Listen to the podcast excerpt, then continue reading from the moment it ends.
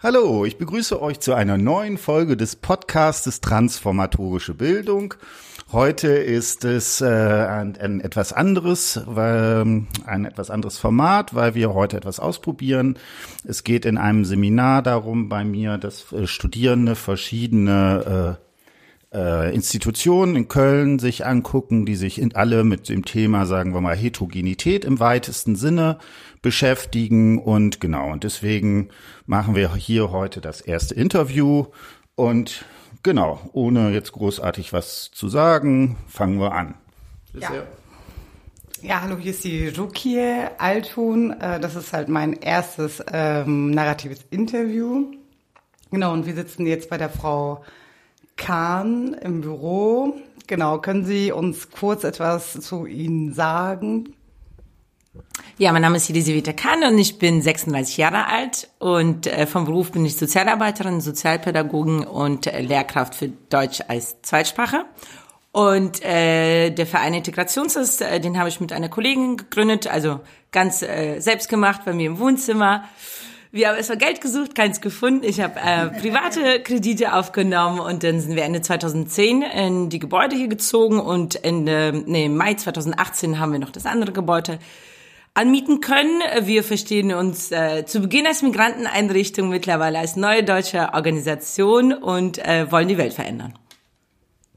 Genau, können Sie uns auch äh, kurz was zu dem Inhouse sagen, wo wir uns gerade in Köln-Kalk befinden?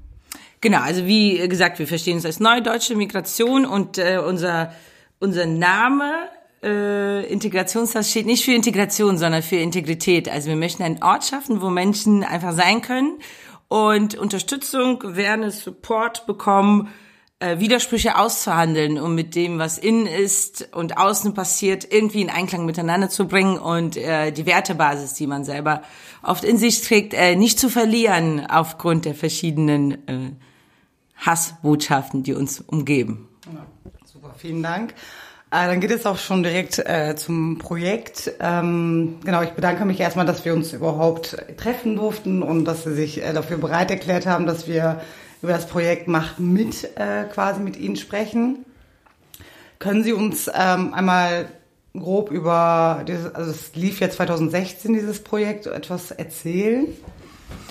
Genau, ja, das ist entstanden durch äh, viele Gespräche mit jungen Menschen, die bei uns Kurse besucht haben. Viele äh, waren aus Syrien da und mir ist halt ein Satz besonders hängen geblieben, als ein junger Mann zu mir erzählt hat, ja, Lisa, es ist so krass, hier in Deutschland kriegt man nur mit irgendwie Erdogan, Putin, äh, Assad und Trump oder Obama damals noch und Ende.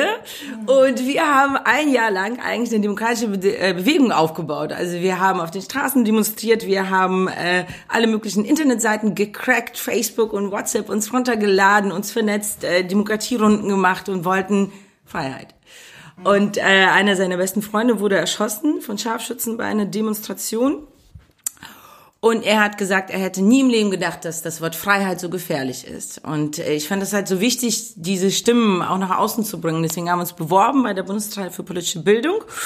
Und unser Ansatz war es eben überhaupt, dass junge Stimmen überhaupt mal gehört werden äh, und dass diese Sicht von Flucht und warum man flieht auch nach außen getragen werden kann. Deswegen haben wir das Projekt gemacht. Das war sozusagen die Entstehungsgeschichte.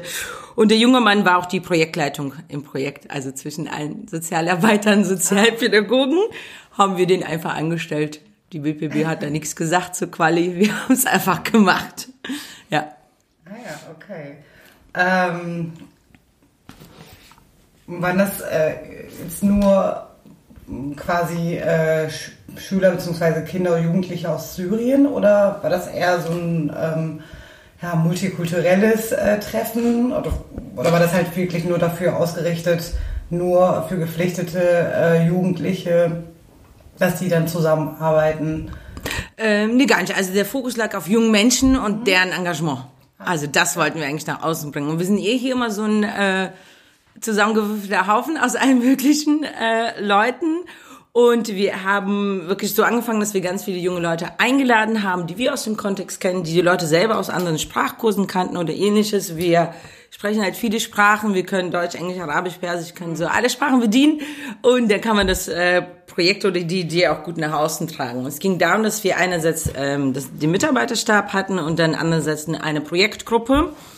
Und äh, die Idee der jungen Leute war es eben, Informations- und Diskussionsabende zu organisieren, die halt von ihnen selber kommen und nicht so von außen und weniger dieses Aufklärende, sondern mehr dieses Erleben ähm, von Vielfalt. Und wir haben selber Workshops für uns selber initiiert mit diesen Methoden, also Poetry Slam, Video, Musik und Comics, weil wir eben gesagt haben, das sind Medien, mit denen man Meinungen transportieren kann. Und wir haben die Workshops gemacht und äh, die Sachen dann auch vorgestellt oder visuell auch festgehalten.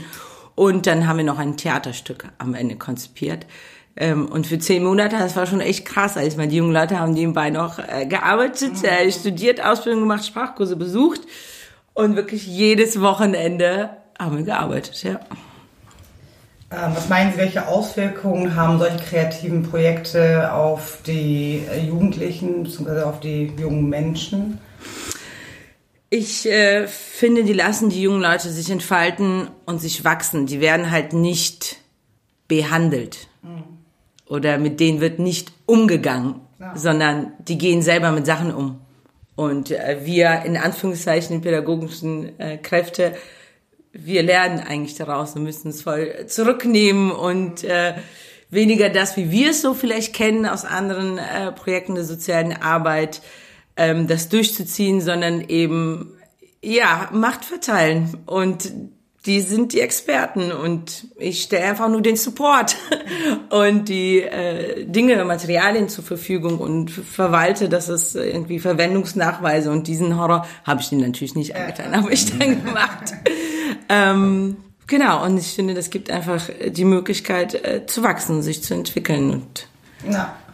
Ähm, können Sie uns nochmal sagen, was Sie genau in den Projekten oder in den Workshops äh, gemacht haben? Mhm. Also beziehungsweise was die Jugendlichen dann gemacht haben? Also Sie haben mir gesagt, Poetry Slam und Theater, Musik und wie wurde da, also wie sind die vorgegangen und was haben die gemacht? Genau, also man kann sagen, das waren so zwei Ebenen. Also die einen Ebene waren sieben Informations- und Diskussionsabende. Ich kann beispielsweise von einmal erzählen, wir haben angefangen mit ähm, Sprache äh, weil wir eben gesagt haben, okay, immer wird über Sprache wird auch viel ausgeschlossen oder wird Macht demonstriert und äh, wir haben äh, in fünf Räumen fünf Leute, nee, in sechs Räumen sechs Leute gehabt, also immer so Doppelteams, die jeweils eine andere Sprache gesprochen haben, in diesem Raum. Und da hatten wir eben Arabisch, Französisch, Spanisch, Italienisch, Kurdisch und Deutsch. Und äh, die Teams saßen im Raum und alle Besucher und Besucher, die kamen kam halt von einem Raum in den nächsten und da wurde halt nur diese eine Sprache gesprochen. Und wir haben uns einfach nur miteinander unterhalten. Und das Schöne war eben, es kamen alte, junge Leute, egal welche, es kamen auch viele Deutsche, die aber selber eine andere Sprache konnten. Mhm. und dann kam einfach voll der Austausch und es war ein Babylon im Haus. Und damit wollten die eigentlich nur einen Aspekt setzen, hey, akzeptiert Mehrsprachigkeit. Und ja. es ist voll toll, wenn man noch eine andere Sprache kann. Und das hat viel mehr gebracht als in so ein Vortrag, wie wichtig Sprache ist. Ja, genau, also das war diese eine Ebene. Und die andere Ebene, das heißt, wir haben für uns selber diese Methoden kennengelernt. Wir haben angefangen mit einem Musikworkshop. Das ging, die Workshops gingen immer fünf Tage. Und ähm, die jungen Leute haben selber einen Text geschrieben, den musikalisch unterlegt mit Instrumenten und das aufgenommen und dann haben wir das publiziert. Und genau dasselbe mit dem Poetry Slam. Wir haben da mit Rebell Comedy gearbeitet. Das heißt, wir haben selber Texte geschrieben zu dem Thema. Also wir haben erstmal Themensammlung gemacht und das ist halt alles, was uns triggert, sage ich jetzt mal, so die, die Begriffe, Flüchtlinge und so weiter. Ähm, und die Poetry Slams haben wir dann äh, vorgetragen am Ende von diesem Workshop und dann ähm, auf Videos aufgenommen. Genau, und äh, publiziert auch ebenso. Auch mit den Video-Workshops, da ging es mehr um die technische Seite, weil wir haben alles, was wir gemacht haben, haben wir auch äh, mit Videos äh, festgehalten. Ja. Und ähm, der letzte Workshop war ein Comic-Workshop und die Ausstellung haben wir schon mehrere Male ausgeliehen und auch gezeigt, genau. Und das Theaterstück haben wir entwickelt, weil wir eben gesagt haben, wir wollen auch nochmal das Thema Diktatur und das andere, weil es war dann auch eine Diskussion, ja, die ganzen Leute kommen, also abgesehen, dass die einen Smartphone haben, wie schrecklich, die haben ein Smartphone, ähm, ging es ja darum, äh, warum verlassen die ihre Heime, sollen die nur kämpfen für bla bla bla, naja, mhm. dass die Leute halt reden, die keine Empathie haben. Ja. Und wir haben eben dieses Stück und die Lehre des Stücks war am Ende eben, ähm, das kostet viel Blut. Ja. Und wer will dieses Blut geben? Und warum müssen die das tun? Weil die Leute wollen einfach leben. Ja. Und das war uns äh, super wichtig. Wir haben das im, ähm, in der Schauspielschule hier auf einer Bühne aufgeführt, also das Skript selber geschrieben. Dann hatten wir eine Theaterpädagogin, die das mit uns äh, einstudiert hätten. Das ist ein Stück ohne Worte. Das heißt, wir haben das nur gespielt. Ah, okay. ja. Sehr interessant. Ähm, genau, wie war das Feedback? Also das war ja quasi ohne Worte. Die haben ja quasi nur gehandelt und nur gespielt auf mhm. der Bühne. Wie war das Feedback vom ähm, von den Zuschauern beziehungsweise von den Leuten, die da waren? Ähm, ja, das war krass. Die haben gesagt, das ist wie so eine Reportage vom Krieg halt, weil auch diese Szenen, äh, die Gewalt dargestellt haben, die waren halt mega authentisch, weil einige von denen saßen halt im syrischen Gefängnis. Die mhm. wissen halt, wovon, was sie zeigen. Und wir wollten halt eben auch sagen, auch wenn man nur ein Stückchen äh, Freiheit haben möchte und äh, ja, dass es halt tödlich ist, äh, das einzufordern. Und auf der anderen Seite, wenn man in einer Diktatur oder in einer unfreien Gesellschaft lebt, dass es dich von Kopf bis Fuß tangiert. Also wir haben angefangen mit so einer Szene, wo Leute sich einfach nur in der Stadt bewegen. Und da müssen sich alle anstellen und das Geld abgeben. Und jeder wird durchsucht, egal ob Frau, Mann, Kind, egal was. Also das heißt, du wirst immer beobachtet. Du kannst dich eigentlich nicht bewegen. Ja. ja. Ähm Konnten Sie äh, eine Entwicklung bei den, äh, also welche Entwicklung konnten Sie bei den ähm, Kindern äh, während des Workshops oder während, während der Aufführung beobachten? Also was, was hat, hat sich da was geändert bei den Jugendlichen? Also was ich so so festgestellt habe, ich bin ja selber geflohen als Kind und ähm, zu meiner Zeit, so wie ich das wahrgenommen habe, natürlich mit meinen halt äh, beschränkten Lebenserfahrungswerten, sage ich jetzt mal so, war halt, dass äh, wir, die nicht dazugehörigen, ähm, sehr bescheiden waren. Also wir haben halt akzeptiert, dass wir halt noch nicht gut genug sind oder dass wir Sprache nicht können oder dass wir das nicht sind. Also dass wir einfach nicht gut genug sind für das weiße Land.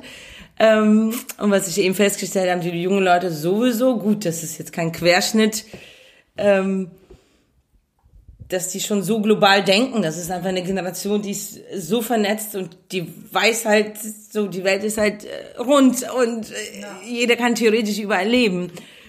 Und die haben auch das Selbstbewusstsein zu sagen. Aber natürlich waren die äh, geprägt von der Diskussion hier im Land oder überhaupt Flüchtlinge hier, Flüchtlinge da und du musst das und dies und alles Mögliche und was wollt ihr hier? Und so nicht willkommen und ich habe eben gemerkt, dass es da aber auch diese, es gibt, also mir kam das auch entgegen und ich habe halt eben dieses, okay, ja, ich muss mich irgendwie anpassen, weil so, ne? Weil die haben ja recht, das ist ja ihr Land. Äh, und die waren eher so, wie unsere Erde und unser Recht auf Leben. Ja. So, was wollt ihr eigentlich von uns? Aber haben natürlich das nicht getraut, so laut zu sagen, weil ja. natürlich der, der Druck und der Zwang von den machtvollen äh, Strukturen auf jeden Fall stärker wirkt und auch sanktioniert werden könnte.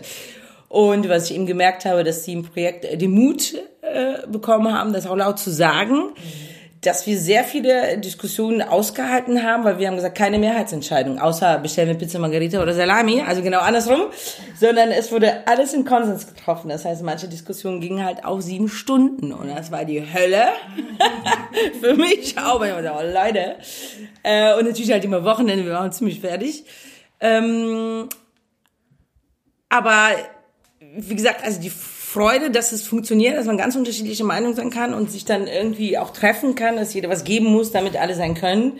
Äh, dann den Mut, das zu sagen, ja, Leute, ist auch mein Recht, hier zu sein. Es ist ein Recht zu migrieren. Und was wollt ihr von mir? Und Arabisch ist nicht schlechter oder besser als Englisch. Und ähm, Selbstwirksamkeit. Also sie haben gemerkt, weil wir natürlich direkten Feedback hatten, jetzt bei diesen Theateraufführungen oder bei den Informations- und Diskussionsabenden. Es kam auch Presse immer dazu. Oder auch, dass viele von den Videos, die wir ähm, auch online gestellt haben, in Seminaren gezeigt wurden. Oder Unis haben uns angeschrieben, können wir das mal aufnehmen. Oder Dozentinnen, Dozenten haben uns geschrieben, ja, ich fange immer mein Seminar damit an. Äh, oder äh, ein Poetry Slam, weiß nicht, hat 18.000 Views oder Likes ja. oder keine Ahnung. Das ist halt cool. Ja. So, also Selbstwirksamkeit ist ein ganz wichtiger Faktor, finde ich. Ja. ja sehr schön. Ähm, warum kreative Projekte und ähm, nicht Theorie? Also was meinen Sie, was sind die Vor also Vorteile bzw. die Nachteile von kreativen äh, Projekten? Ja, weil Theorie, ich meine, was soll man mit Theorie machen? Wir sind ja das, worüber alle reden. Also, wir brauchen die Theorie dann nicht, wir sind's ja. Und äh, kreative sowieso. Ich finde halt eben, ähm, das bringt Zugang zu ganz vielen Dingen und keiner musste Deutsch können, um an den Workshops teilzunehmen. Das ist halt cool. Haben sich aus dem Projekt noch weitere Projekte entwickelt oder ist es dann quasi bei dem Projekt äh, geblieben?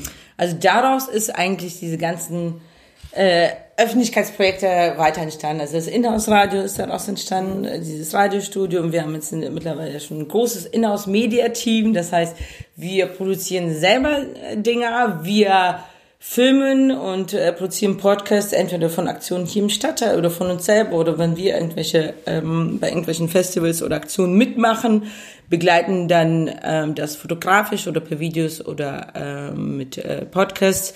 Das heißt, wir sagen, wir müssen einfach laut sein und das äh, jetzt in diesem Jahr werden wir auch Workshops machen mit den neuen Medienmachern zum Thema Hate Speech und Love Speech und äh, wollen so eine Trollfabrik aufbauen gegen den Hass im Netz und wir trollen dann auch so hoffentlich einmal die Woche auf bestimmten Seiten und ja. Ähm, genau, dann was meinen Sie, warum sind solche Projekte so wichtig und welche Auswirkungen haben solche Projekte auf die Mitarbeit, also auf das Mitleben von, ähm, von Jugendlichen oder von Menschen? Ja, ich glaube, das Wichtigste ist, dass die Leute mitbekommen und äh, auch das Recht sich einnehmen, nicht verwaltet zu werden und nicht über sich so sprechen zu lassen und das nicht auf sich sitzen lassen. Das muss irgendwo hin, weil es ist einfach eine unglaublich schmerzhafte Erfahrung und die hast du halt jeden Tag, wenn du äh, in bestimmten Gesellschaften lebst, sage ich jetzt mal. Äh, und der öffentliche Druck ist halt so hart und was ich finde, wir brauchen wieder die Diskussion. Ich sage ja nicht, dass wir alle einer Meinung sein müssen, aber wir dieses, äh, der Fakt, dass jeder das Recht hat zu migrieren, der ist überhaupt gar nicht mehr im Diskurs. Verstehe ich? Also da redet ja gar keiner mehr drüber. Wir reden, wir machen so da äh, Schadensbegrenzung mit äh, lass mal die doch nicht so sehr im Mittelmeer sterben oder lass mal doch nicht äh, dieses neue äh, gute Abschiebegesetz mal so gesagt äh, leiten oder wir machen ja auch Integrationskurse. Ich merke halt den Druck, da ist ja gar nichts mehr da. Also nur Unterschrift, äh, Meldungen, wenn du zwei Tage nicht da warst, äh, Stillbescheinigung, ja, die Mutter stillt noch, ja, sie kann nicht vier Stunden kontinuierlich in diesem Kurs sitzen und solche Dinge. Also es ist absolut unmenschlich geworden. Es ist nur noch fordern, fordern, fordern, anpassen, ab, anpassen, anpassen und so ein Druck, also spricht halt konträr. Und Migration ist äh, nicht nur ein Recht, sondern eine Selbstverständlichkeit. Ich weiß gar nicht, warum die Leute sich immer so aufregen und dass die dann alles auf unseren Rücken austragen. Also wir sind halt alles schuld. Und deswegen ist es wichtig, solche Projekte zu machen, um den gerade jungen Leuten zu sagen, die müssen sich ja nicht nur in diesen Diskussionsfonden zurechtfinden, sondern auch im Ausbildungsbetrieb und Jobs. Und sie müssen immer alles leisten und alles zertifizieren und alles nachkommen und keiner sagt ehrlich, nee, da habt ihr keine Chance oder da habt ihr keine Chance. Und worüber überhaupt nicht gesprochen wird, ist der das ganze Heimweh, das Leid, der Krieg ist ja nicht vorbei. Ja. So, das begleitet die Menschen doch die ganze Zeit. Es ist ja absolut kein Raum da. Und ja. ich glaube, das ist einfach ein, ein, einerseits eine Stärkung für die Leute selber. Ihr seid super cool und bleibt so. Und ist auch richtig so, wie ihr seid. Und das andere eben auch eine Möglichkeit, mit kreativen äh, Methoden zu finden, auch mal so ein bisschen aus der Welt rauszugehen. Ja. So, mal was anderes zu haben, außer das, äh, den schweren Alltag und das Überleben. Ja. Sehr schön. Genau. Ähm, vielen Dank für das Interview. Haben Sie noch? Nein. Okay. okay.